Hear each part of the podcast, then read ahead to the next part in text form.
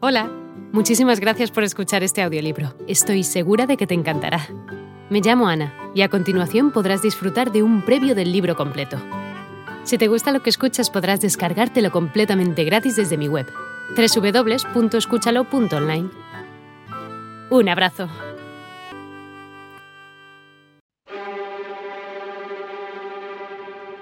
El agente secreto de Joseph Conrad.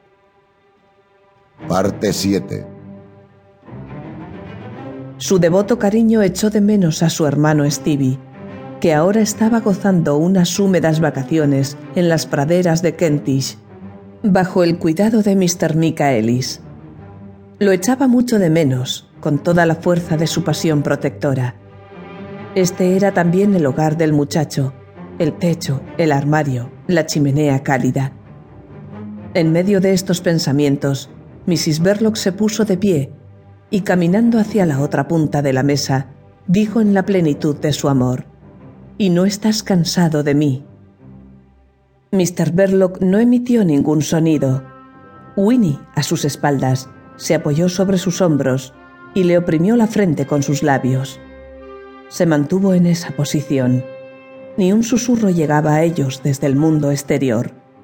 El ruido de pasos sobre la vereda moría en la discreta oscuridad del negocio.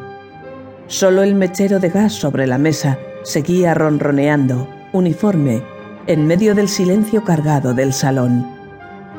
Durante el contacto de ese inesperado y largo beso, Mr. Verloc, aferrado con las dos manos a los bordes de su silla, mantuvo una hierática inmovilidad. Cuando Winnie se apartó, Separó la silla de la mesa, se levantó y fue a pararse junto al hogar. Ya no volvió la espalda a la habitación. Con su cara hinchada y un aire de estar drogado, seguía cada uno de los movimientos de su mujer. Mrs. Verloc iba de un lado a otro, serena, levantando la mesa. Su voz tranquila comentaba la idea esbozada en un tono razonable y doméstico era descabellada. Ella la condenaba desde todo punto de vista. Pero su única preocupación real era el bienestar de Stevie.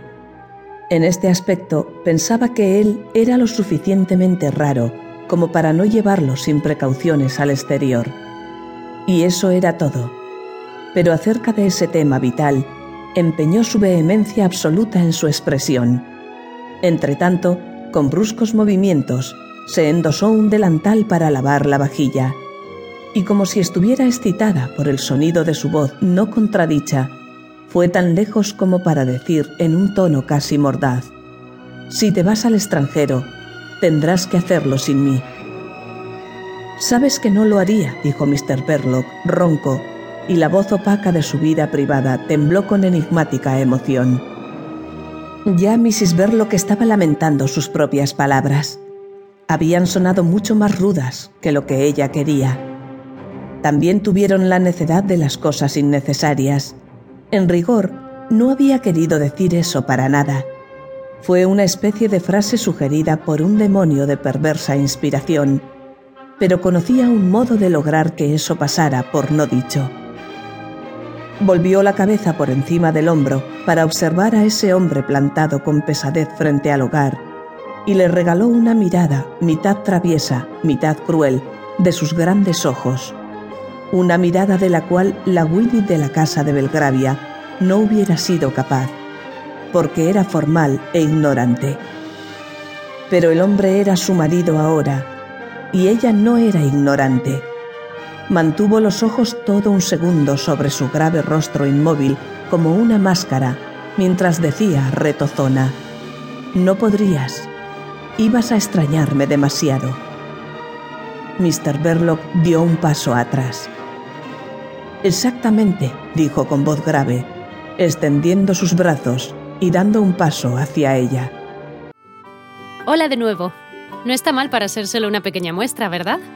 Si te ha llamado la atención, recuerda que encontrarás este audiolibro completo y gratis en www.escúchalo.online.